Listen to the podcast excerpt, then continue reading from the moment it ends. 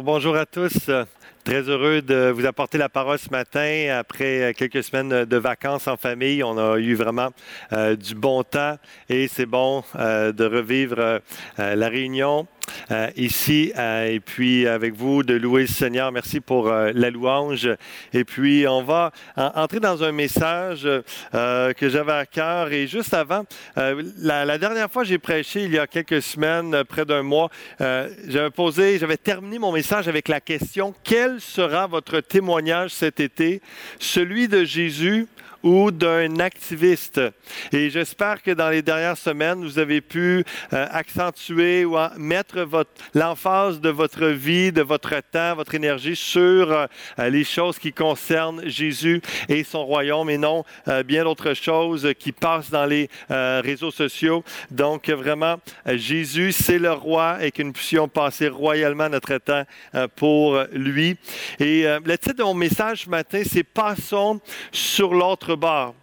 Alors que depuis le retour euh, de vacances, euh, nous sommes, toute l'équipe pastorale et quelques leaders déjà, on est en réflexion, brainstorming et grande préparation euh, pour nos retrouvailles, pour le lancement de, l'Église, des réunions physiques qui vont commencer en septembre. C'est très bientôt, dans trois semaines, ça débute. On, a hâte. C'est beaucoup de travail pour la sécurité, pour les consignes et tout ça. Et, je pensais à cette transition transition que nous allons vivre, euh, dans, pour laquelle nous, nous, préparons, que nous allons passer de l'Église seulement en ligne à euh, dans un modèle hybride de, l'Église fusion, c'est-à-dire que l'Église en ligne va continuer pour ceux euh, qui préfèrent rester en ligne à la maison pour des raisons de santé, de travail ou de, de quoi que ce soit, mais il y aura plus de près de, de, 200 personnes qui pourront, à partir de septembre, par la grâce de Dieu, s'il n'y a pas de changement évidemment au niveau des consignes,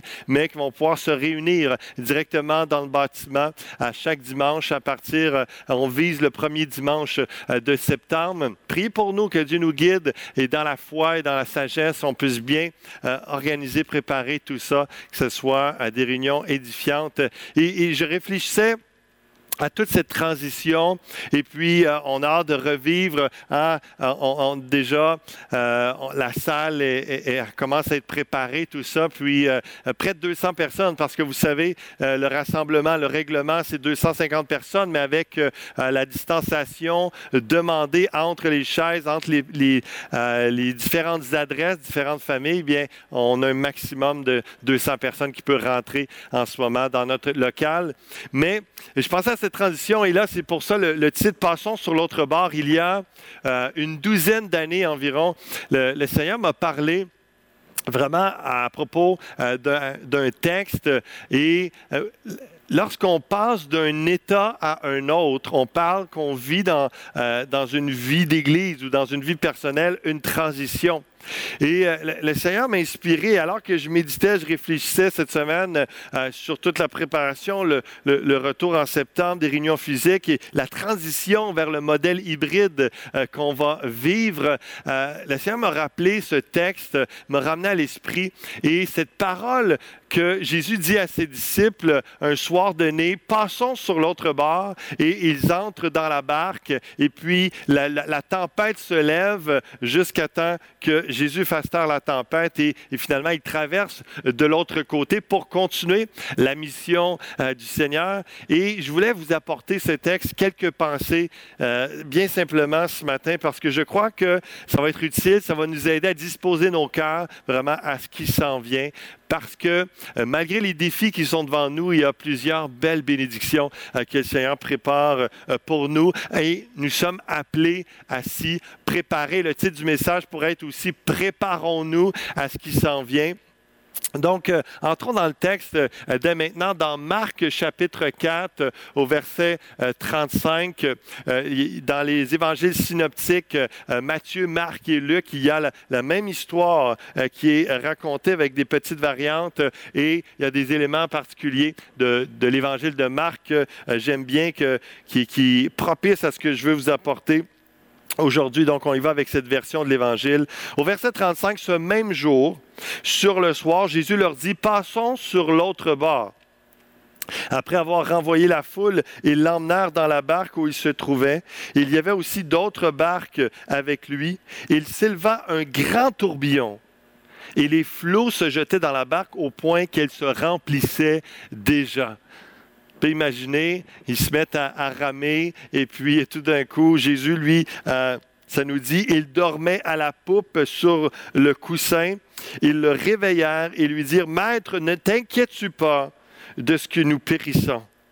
Et euh, même si j'ai mon permis d'embarcation, il a fallu que je me rappelle un peu la poupe. Euh, c'est en avant ou en arrière. Et finalement, ça dit que c'est en, arrière. Et, parfois, ceux qui gouvernaient le, le, bateau avaient une, poupe à l'arrière et une espèce de coussin. Euh, là, dans on va voir tantôt une photo d'une barque. Euh, c'est difficile à, savoir exactement, mais il y avait une espèce d'emplacement vers l'arrière du bateau euh, où Jésus était à côté sur un, sorte de coussin plus ou moins confortable. Mais bon, il était là, endormi, et les disciples le réveillent Maître, ne t'inquiète pas de ce que nous périssons. S'étant réveillé, il menaça le vent et il dit à la mer, Silence, tais-toi. Et le vent cessa. il eut un grand calme. Puis il leur dit, Pourquoi avez-vous si peur? Comment n'avez-vous point de foi? Ils furent saisis d'une grande frayeur et ils se dirent les uns aux autres, Quel est donc celui-ci à qui obéissent même le vent et la mer? Et on, voit ici euh, la, photo. Euh, récente actuellement. J'y étais en 2006 euh, aller voir en Israël la, mer de Galilée. Ça s'appelle aussi le, lac de Génézareth ou le lac de Tibériade. Ça dépend des époques, ça dépend des, régions autour du lac. donc, ça pouvait être, c'était tous des noms. Tibère, l'empereur Tibère avait donné ce nom à l'endroit. Donc, on retrouve ces, différentes expressions-là dans les différents évangiles également, mais on parle tous euh, du même endroit, du même lac.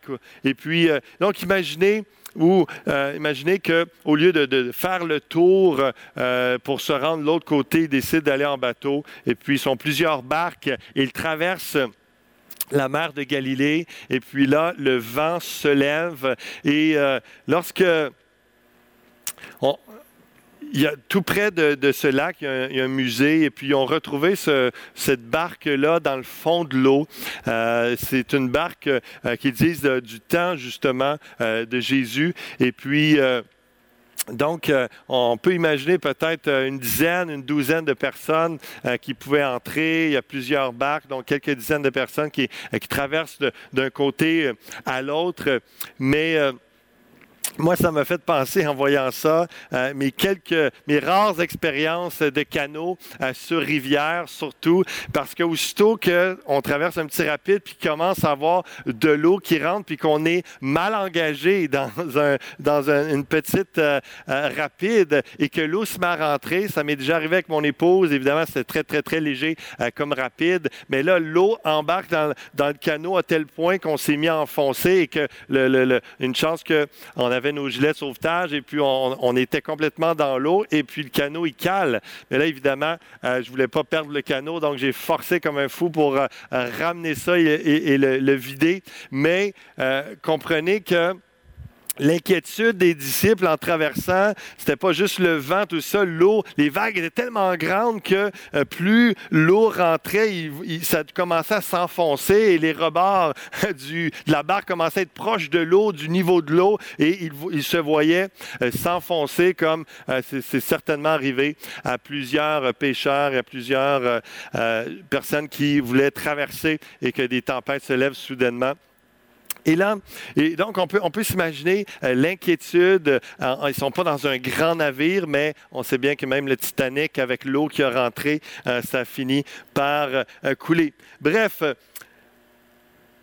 je vais utiliser cette histoire, cette traversée, cette transition d'un bar à l'autre dans le commandement de Jésus, dans l'intention de Jésus d'emmener ses disciples d'un endroit à l'autre où ce qu'il vient euh, d'enseigner, faire euh, des, miracles encore, de prêcher sa parole. Et là, il dit, venez, on va aller de l'autre côté. Et il, a une intention de continuer l'œuvre de Dieu. L'autre côté, une transition. Et, et c'est un peu dans nos vies, dans l'Église, le Seigneur nous appelle des fois à un changement, nous appelle à une transition transition, nous appelle à autre chose, à plus euh, dans nos vies, à, des variantes. Et on doit être sensible et lui faire confiance, malgré que la traversée peut être euh, périlleuse. Et je vous dirais même qu'à chaque fois qu'il y a un changement dans nos vies ou dans une église, c'est pas toujours euh, apprécié par tous, c'est pas toujours agréable parce que la plupart des gens, la plupart des gens aiment la stabilité mais on s'entend que lorsqu'on est sur un bateau, c'est pas toujours la stabilité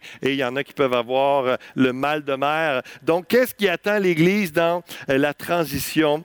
Lorsque Jésus dit passons sur l'autre bord? Et ça nous dit, il s'éleva un grand, un grand tourbillon, pardon, et les flots se jetaient dans la barque. Évidemment, une chose qui attend l'Église dans euh, la transition, c'est des retrouvailles joyeuses. On a hâte de se voir. La plupart, il y en a quelques-uns euh, d'entre nous, on, s'est vus, on s'est croisés, on a eu des, des rencontres de prière ou autres dans les derniers mois, mais de se retrouver à 200 personnes physiquement, euh, de louer le Seigneur ensemble, d'entendre la parole de Dieu ensemble, de pouvoir euh, fraterniser tout ça. Ça va être des retrouvailles euh, joyeuses, peut-être même émotives, mais on, a hâte, il y a une fébrilité, il va y avoir de la joie dans l'air, ça va être de la célébration et ça va être vraiment excitant et bénissant.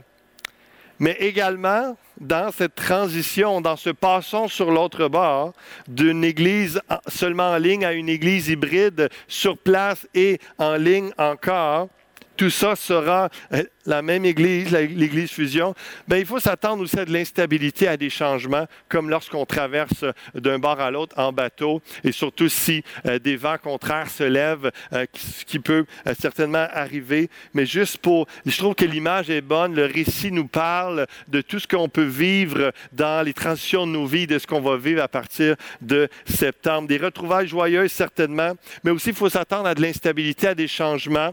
Et vous, juste concrètement, frères et sœurs, ceux qui sont habitués, vous ne pourrez pas nécessairement vous asseoir au même endroit. le nom qui était sur votre chaise, là, euh, euh, à l'invisible, mais euh, c'était presque euh, gravé, là, vous saviez toujours, vous assisiez au même endroit, vous étiez habitué de voir les mêmes personnes. Peut-être sur les 200 personnes, ça va fonctionner sur inscription. Peut-être que euh, ce ne sera pas les mêmes personnes que vous allez voir tout de suite. Peut-être qu'il y en a qui vont se joindre plus tard, euh, ils vont s'inscrire plus tard pour X raisons, qui vont commencer, qui vont continuer en ligne avant de venir. Donc, il va y avoir de l'instabilité, il va y avoir des changements, il va y avoir de l'adaptation on va essayer de viser euh, des réunions euh, un peu plus courtes au début euh, pour toutes les questions d'adaptation de, de, consignes, mais un des éléments entre autres, à, considérer, ça va être l'inconfort du masque. Jésus qui dormait euh, dans une tempête avec euh, à côté sur un petit coussin, on peut penser à l'inconfort de passer d'un bord à l'autre, mais attendez-vous à de l'inconfort à différents niveaux, entre autres avec l'histoire euh, du masque. nous allons respecter les autorités et lorsque vous allez entrer dans l'Église, c'est un lieu public, donc vous devrez porter le masque dans vos déplacements et that. Un coup assis en silence, vous pourrez enlever le masque et profiter euh, de la réunion. Mais euh, pendant les, trois chants de louange, si vous voulez chanter de tout votre cœur, comme je le fais à la maison et comme je suis habitué de le faire et comme peut-être vous êtes habitué de le faire à l'église, bien malheureusement, on devra porter le masque. C'est les consignes qu'on a reçues euh, pour l'instant. Donc, un peu comme dans les salles de spectacle, cette réalité-là qu'un coup assis, on peut enlever le masque, mais pour chanter, on doit le, porter. Donc, seulement le stage, l'emplacement est à 3,5 mètres de l'assistance pour pouvoir permettre légalement que le prédicateur et euh, les musiciens, les chanteurs sur le stage euh, n'aient pas à porter de masque, mais on n'aura pas assez grand pour faire ça partout, d'avoir un espacement de 3,5 mètres envers. Autour de, chaque membre qui va être assis. Donc, ça va être un inconfort, ça va être une réalité, une adaptation, mais ça fait partie de la transition. Et je crois que par la grâce de Dieu, on peut euh, soit faire une adoration silencieuse pour euh, certains et être édifié, loué à l'intérieur, ou simplement passer au travers de cet inconfort-là et glorifier Dieu, louer de tout notre cœur, sachant qu'on est tellement euh, béni d'être ensemble et de connaître Jésus, d'être sauvé, d'être ses enfants.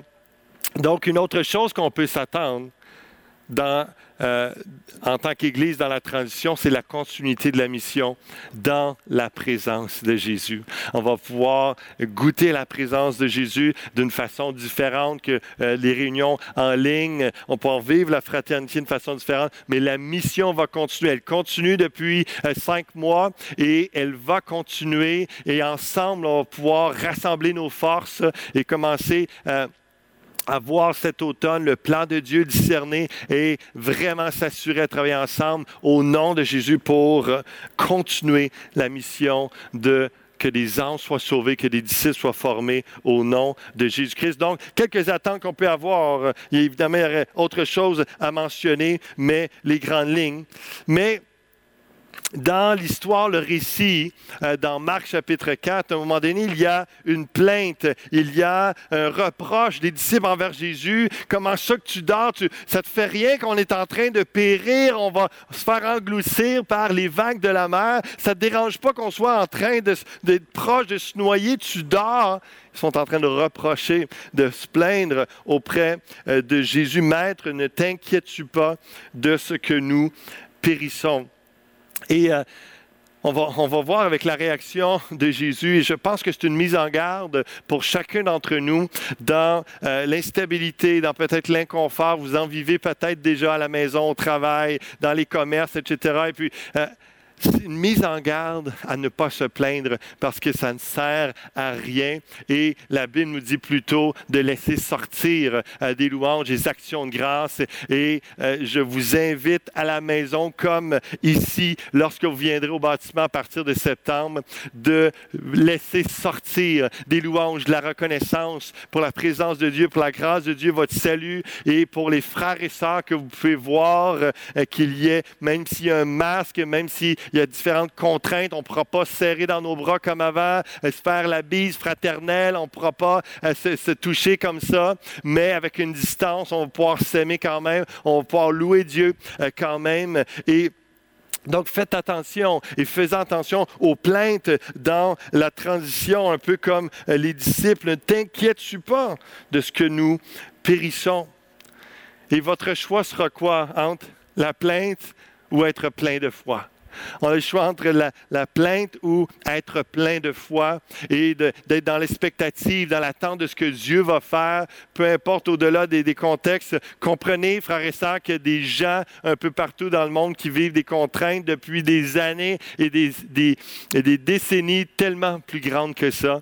Et c'est des gens, c'est un peuple qui ont éclaté de joie en louange, en adoration devant Dieu, alors qu'ils étaient dans la misère, alors qu'ils étaient dans toutes sortes de difficultés. Donc, vraiment que nos cœurs soient à la bonne place. C'est vraiment ça que j'avais euh, sur mon cœur, que le Seigneur me, me, plaçait, me déposait pour vous et pour chacun d'entre nous. Qu'on commence dans, dans, trois semaines, ça s'en vient, qu'on déjà on se prépare, on anticipe avec joie. Oui, ça va être un peu différent. Euh, il y aura des choses qui seront euh, peut-être moins faciles ou agréables, mais en même temps, il y a tellement de belles choses qu'on va pouvoir vivre et qu'on puisse concentrer nos yeux, nos regards, nos pensées sur les bonnes choses pour que notre bouche soit remplie de louanges et d'actions de grâce et non de plaintes ou d'amertume. Est-ce que ce sera des reproches à Dieu ou un rapproche-toi de Dieu? C'est un choix qu'on a à faire dans chaque élément, chaque irritation de nos vies. Comme je vous dis, au-delà de l'Église, des fois c'est au travail, des fois c'est dans des relations, des fois c'est dans une réalité,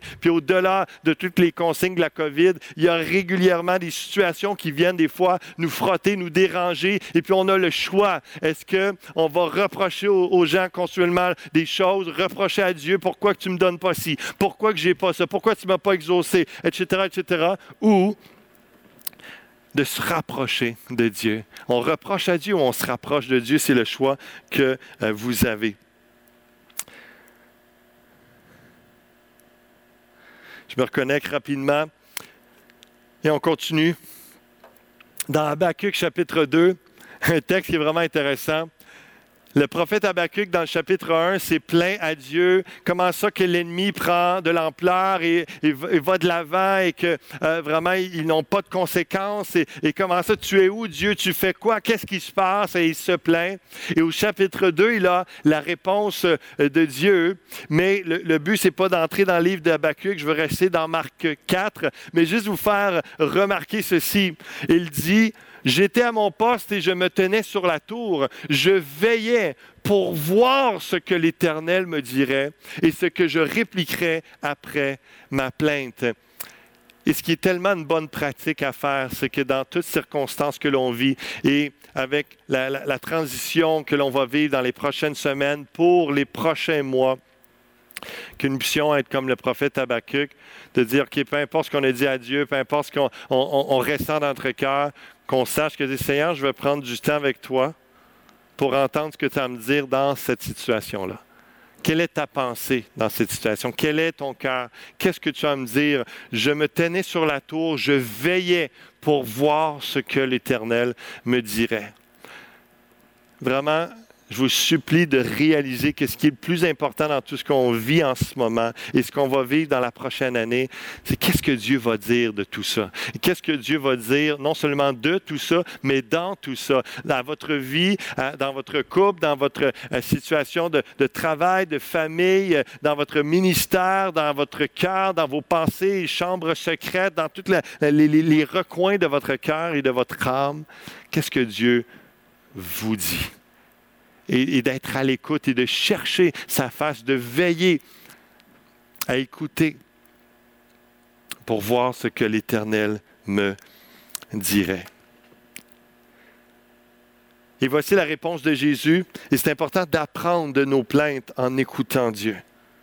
Parce qu'il y a un apprentissage, il une leçon. Dieu nous parle, il nous enseigne, il nous instruit, il répond à nos questionnements et, de toutes sortes de façons. On doit être à l'écoute et apprendre et gagner en maturité, en sagesse et aller de l'avant avec ce que Dieu nous enseigne. S'étant réveillé, il menaça le vent, il dit à la mer, Silence, tais-toi, et le vent cessa. Il y a un grand calme, puis il leur dit, Pourquoi avez-vous si peur? Comment n'avez-vous point de foi? C'est la réponse de Jésus aux reproches euh, des disciples. C'est un peu, en d'autres mots, et où ta foi?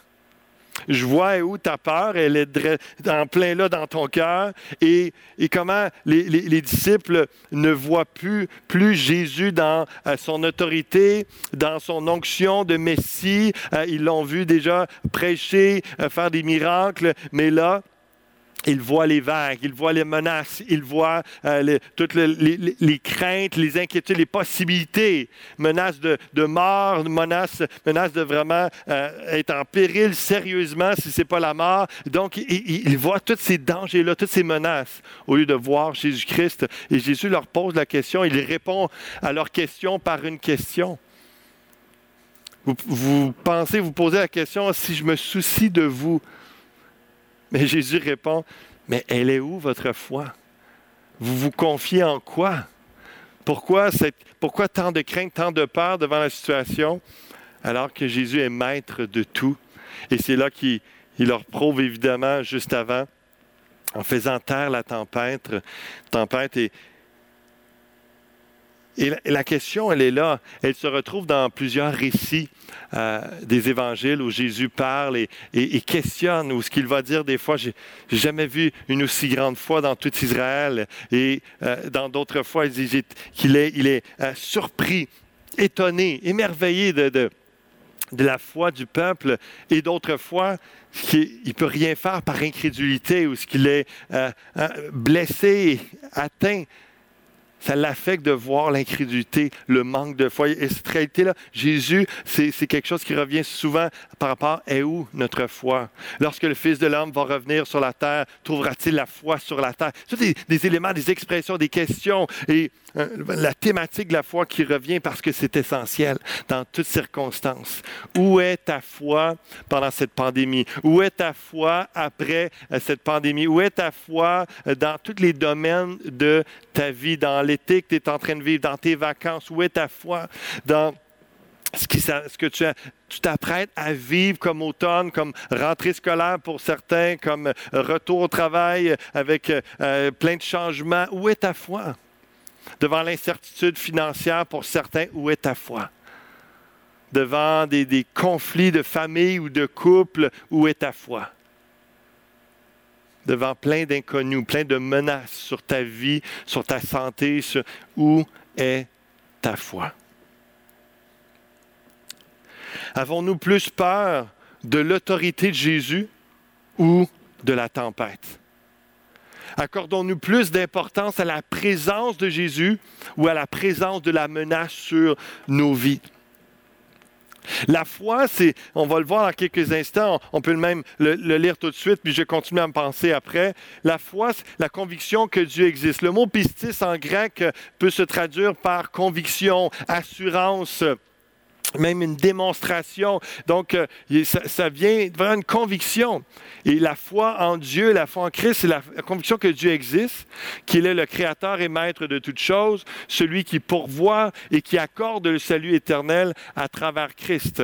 Euh, juste avec ce mot-là, on peut, on peut écrire des pages et des pages pour définir, décrire la foi. Je m'arrête juste en, le faire, en le faisant en deux phrases. Or, la foi, Hébreu 11, 1, nous dit, la foi, c'est une ferme assurance des choses qu'on espère, une démonstration de celles qu'on ne voit pas. La foi, c'est une conviction, c'est une assurance, et cette assurance-là, elle est démontrée par des actions, par des paroles. Qu'est-ce que tu démontres au travers de ta vie en ce moment? Quelle est la démonstration de ta vie dans les dernières semaines? Qu'est-ce que tu as démontré à tes enfants, aux gens autour de toi, à tes collègues de travail, aux, gens, aux commerçants? Euh, qu'est-ce que tu as démontré? Qu'est-ce qui est sorti de ton cœur? Qu'est-ce qui est sorti de tes pensées? Qu'est-ce qui est sorti de ta bouche? Quand tu démontré, c'est le résultat de ta foi. C'est le résultat de l'accent que tu as mis sur un, élément, une, idée, un thème ou, ou quoi que ce soit. Et vraiment, parce que sur ce, euh, les disciples étaient concentrés sur la tempête. Leur foi était dans l'autorité de la tempête. Leur foi était, ils voyaient, ils se concentraient, ils considéraient, ils respectaient. Puis on peut dire à quelque part, c'est normal, on, aurait probablement eu toute cette réaction-là, mais on est en train d'étudier, d'analyser la, réaction. Et je crois réellement que ce texte nous sert et est là utile pour nous enseigner la foi, pour nous enseigner à se préparer à des transitions dans nos vies parfois houleuses et Peut-être pas du tout. On ne sait pas exactement comment ça va se passer cet automne, mais préparons-nous d'une façon ou d'une autre à, une traversée, à une transition dans nos vies, à passer d'un état à une autre, d'une forme d'église qu'on était habitué à quelque chose d'autre qui va être mieux, qui va être à la gloire de Dieu. Ça, on peut être certain. Mais quelle forme exactement ça va prendre place, on ne sait pas. Mais notre regard, il est où? Est-ce qu'il est sur tous les changements, les difficultés, les inconforts, l'inconfort? Constantes, les menaces de ci, de ça, pour l'Église comme pour euh, votre, votre vie, votre personne, où notre regard, notre considération est sur Jésus-Christ. Est-ce que notre attention est sur Jésus-Christ, son autorité à lui? La Bible nous appelle à, la crainte de Dieu.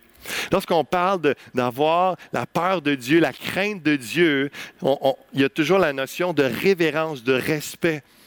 Lorsqu'on respecte quelqu'un ou qu'on respecte une situation, on va porter une attention particulière. On va considérer cette personne-là particulière. On va considérer ça. On considère que la situation, elle, est, sérieuse, elle est, euh, elle est honorable et elle est digne d'attention. On va s'attarder. On va, comme les disciples, ils voient la tempête. Oh, c'est sérieux. il y a quelque chose. Et il y a une considération, un respect. Et donc, il accordait plus d'autorité à la tempête qu'à Jésus. Et dans nos vies, c'est important d'avoir le regard à la bonne place et, de voir qu'est-ce qui est devant nous personnellement en tant qu'Église et d'avoir les yeux sur Jésus.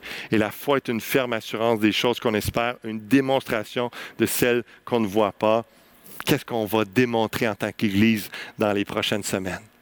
J'ai hâte de voir ce que nous allons vivre ensemble, ce que nous allons démontrer, parce que je vous appelle à l'expression de votre foi à l'expression d'une confiance en Dieu pleine et entière, à demander encore et encore, Seigneur, remplis-moi de la puissance de ton esprit et je veux euh, aller là où tu veux que, j'aille. Je veux vivre cette transition-là d'Église pour ta gloire et qu'en bout de ligne, le nom de Jésus soit élevé, qu'il soit glorifié plus qu'avant, que nous portions plus de fruits qu'avant. C'est toujours le cœur de Dieu, c'est toujours le cœur de l'Église Fusion, c'est toujours notre mission. On n'a jamais arrêté de faire des efforts en ce sens. Et là, ça va être bon de se revoir et d'avoir l'impression un peu plus euh, de travailler ensemble et de serrer les coudes et de continuer à avancer ensemble.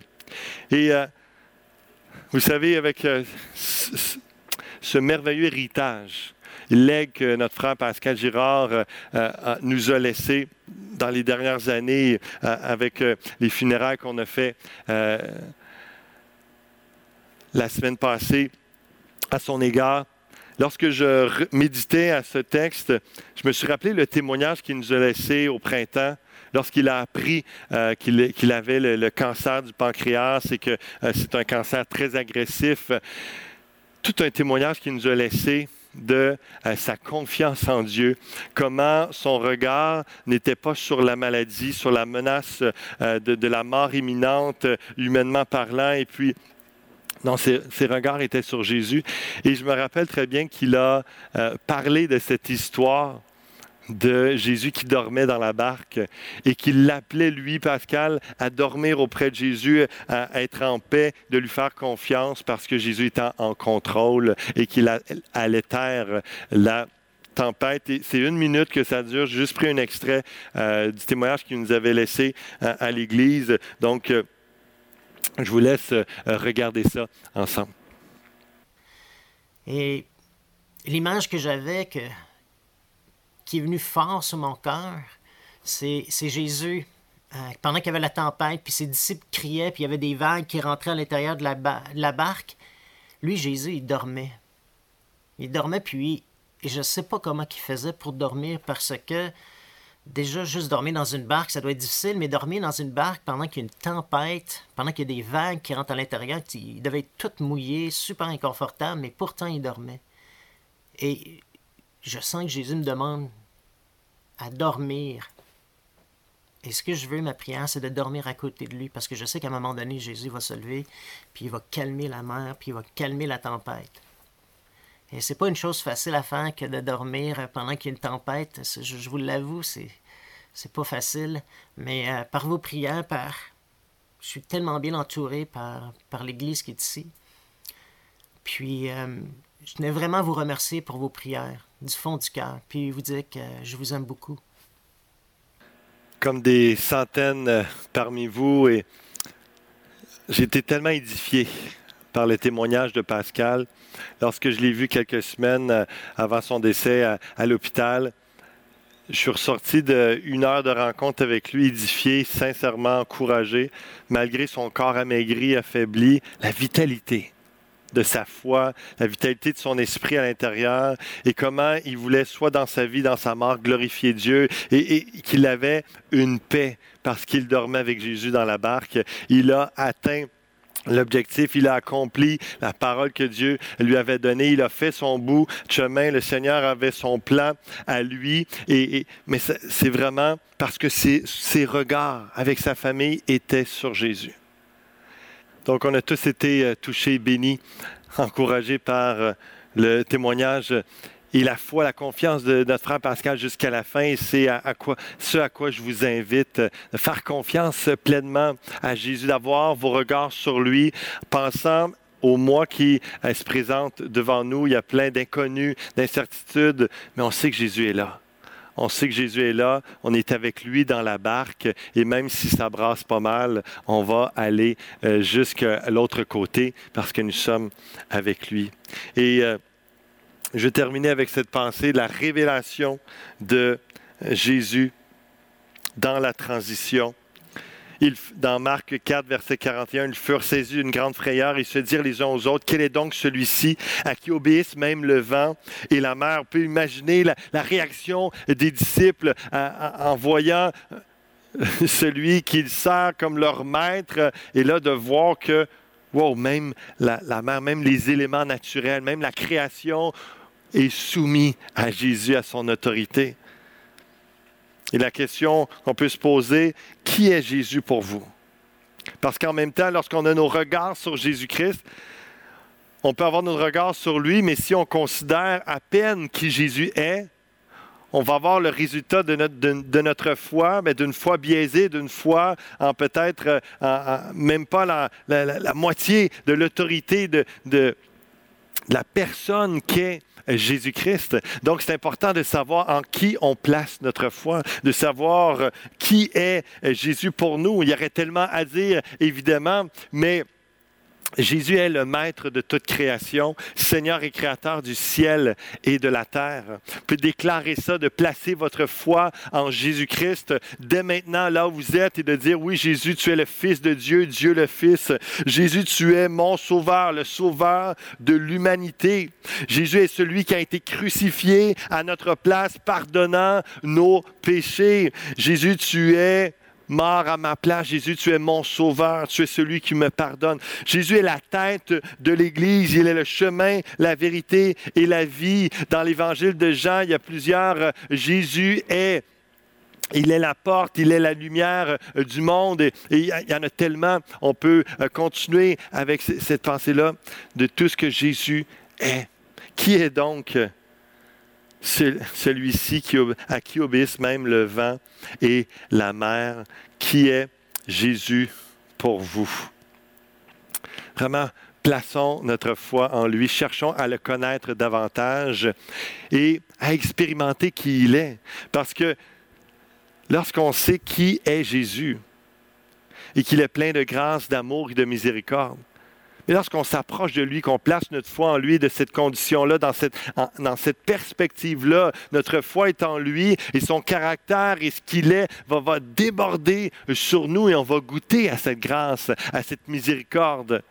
Si nous croyons que Jésus est sauveur et qui pardonne les péchés, vous allez recevoir le pardon de vos péchés. Vous allez être libéré de la dette, du poids, du fardeau, de la honte et de toute cette culpabilité sur vous. Vous êtes libéré parce que vous reconnaissez qui il est. Si vous reconnaissez que Jésus est maître de l'univers, créateur du ciel et de la terre, vous allez avoir une paix qui surpasse toute intelligence, sachant que ce Dieu-là, ce Seigneur-là, ce maître de l'univers est votre maître. Et qu'il vous conduit, il vous guide et qu'il pourvoira. Il a l'autorité et les ressources pour pourvoir à tous vos besoins. Et je termine avec cette pensée, le but à poursuivre dans la transition, dans Marc chapitre 5, tout de suite après le verset qu'on vient euh, de lire, cette histoire où ce que finalement ils traversent, ils passent de l'autre bord, et ça nous dit, ils arrivèrent sur l'autre bord de la mer dans le pays des Gadaréniens. Aussitôt que Jésus fut hors de la barque, il vint au-devant de lui un homme sortant des sépulcres et possédé d'un esprit impur. Et alors que Jésus chasse la légion de démons dans cet homme, et puis que cette personne-là est libérée, alors qu'il était pris dans, littéralement, euh, démonisé et possédé dans des sépulcres et dormait là. Et puis, euh, donc, il était meurtri continuellement. Les chaînes étaient continuellement... Euh, il brisait les chaînes, même si les gens voulaient le protéger, essayer de l'enchaîner pour pas qu'il se blesse. Là, il y avait, une force euh, surhumaine à cause des démons. Il y avait toute une vie de désordre et de malheur, de malédiction sur sa vie. Et là, parce que Jésus le libère, au verset 15, ça résume bien, les gens qui apprennent ça vinrent auprès de, Jésus et virent le démoniaque, celui qui avait eu la légion, assis, vêtu et dans son bon sens, et ils furent saisis de frayeur. Les gens l'avaient connu comme un démoniaque, il y avait une légion, il y avait énormément de démons en lui. Et là, il avait vu toujours nu dans euh, les sépulcres, dans, euh, vraiment parmi la, mort, les ténèbres, euh, dans, le milieu occulte. Et là, de le voir habillé, vêtu dans son bon sens, peut avoir une communication avec lui. Ils ont vu un Jésus qui l'a délivré et qui l'a changé, qui l'a mis en son bon sens pour permettre à cet homme d'avoir une vie digne de ce nom.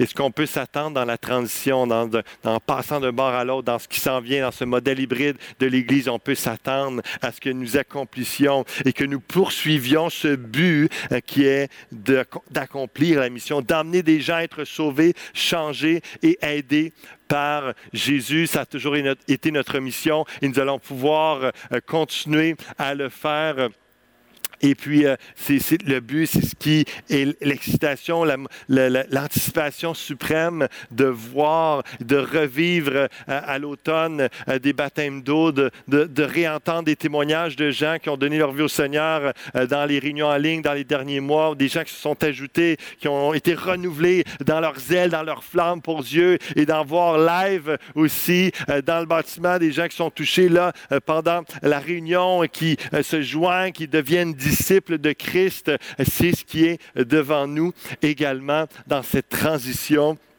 parce que finalement, malgré la tempête, malgré que c'était houleux, malgré que, euh, ça a demandé l'intervention de Jésus-Christ pour calmer la, la, tempête, ils sont arrivés à bon port et ils ont continué la mission. Et c'est ça qui est beau et c'est ça qui est glorieux. Et qu'au-delà de tout ce qu'on va vivre dans les prochains mois, que nos, regards, nos yeux soient fixés sur Jésus-Christ dans le but d'accomplir sa mission en tant que disciple de Christ, de prêcher la bonne nouvelle de Jésus, d'emmener les gens à être sauvés, délivrés, transformés à son image et aider à trouver un bon sens dans leur vie et vivre pour le Seigneur Tout-Puissant.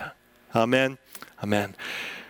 Je vais terminer et vous laisser écouter un chant et que nous pourrons euh, chanter ensemble le chant Dieu des miracles interprété par la chorale, notre frère euh, Vincent Lachapelle qui a fait un super beau montage et euh, un chorale qui est dirigé par notre sœur Diane, puis toute une équipe plein de merci à tous ceux qui ont participé à ça dans le chant. C'est vraiment de toute beauté et profitons de ce chant pour déclarer notre foi en Jésus, de le louer pour qui?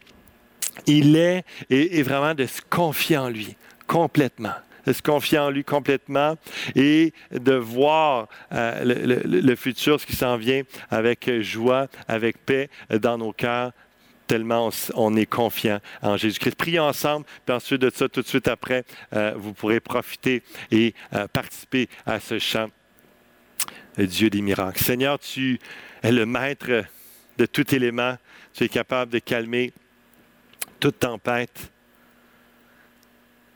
Tu es notre Sauveur, tu es notre Seigneur, tu es celui qui a pardonné tous nos péchés.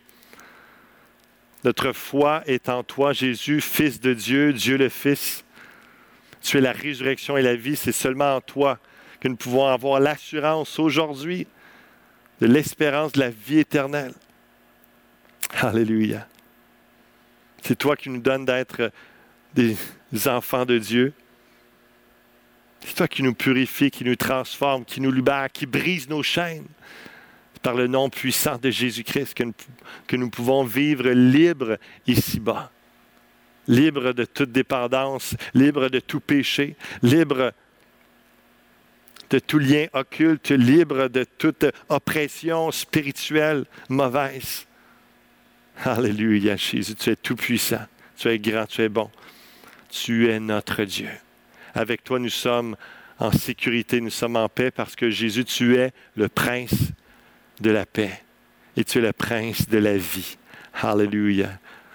Seigneur, on te remet les prochains mois, la prochaine année de l'Église Fusion, toute cette transition que nous allons vivre dans ce modèle hybride de réunions physiques qui vont recommencer en septembre et des réunions euh, en ligne qui vont continuer également. Seigneur, je prie ta sagesse, je prie ta force, ta grâce et que nos cœurs soient disposés, malgré l'instabilité, malgré que comme dans la barque, ça va être instable dans la traversée, dans la transition. Seigneur Dieu, avec tous les changements que ça demande, mais en même temps, il y a tellement de joie qu'on va vivre ensemble, tellement de bénédictions et nous verrons la mission continuer d'avancer, de s'accomplir, de se réaliser pour ton précieux nom, Jésus-Christ. Alléluia. Oui, remplis ton peuple de ton esprit. Garde-nous dans la joie. Et garde-nous dans cette disposition de cœur, comme avec ce chant qu'on va entendre dans quelques instants, où ce que tu, oui, je crois en toi. Oui, je crois en toi. Tu es le Dieu des miracles, tu peux toutes choses. Et donne-nous la pensée de l'éternité. que nous vivons ici-bas, pas pour nous-mêmes, pas pour une vie éphémère de quelques années, mais pour l'éternité. Alléluia. Le Dieu des miracles, glorifie ton nom au travers de chacune de nos vies, au travers de l'Église Fusion. Sauve des âmes et aide-nous à faire des gens, des disciples qui te suivent jusqu'à leur dernier souffle. Alléluia. Pour ta gloire. Amen et Amen. Que Dieu vous bénisse abondamment et profitons et chantons euh, avec ce beau chant de la chorale. Encore une fois, merci beaucoup. Bonne semaine. Soyez bénis.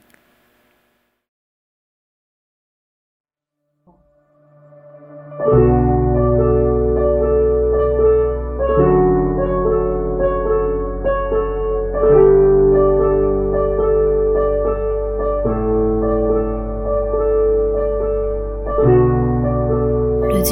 qui peut rendre la vue est présent tout autour de moi, présent tout autour de moi. Dieu qui peut nous faire entendre vient apaiser toutes mes craintes, apaiser toutes mes craintes. Je crois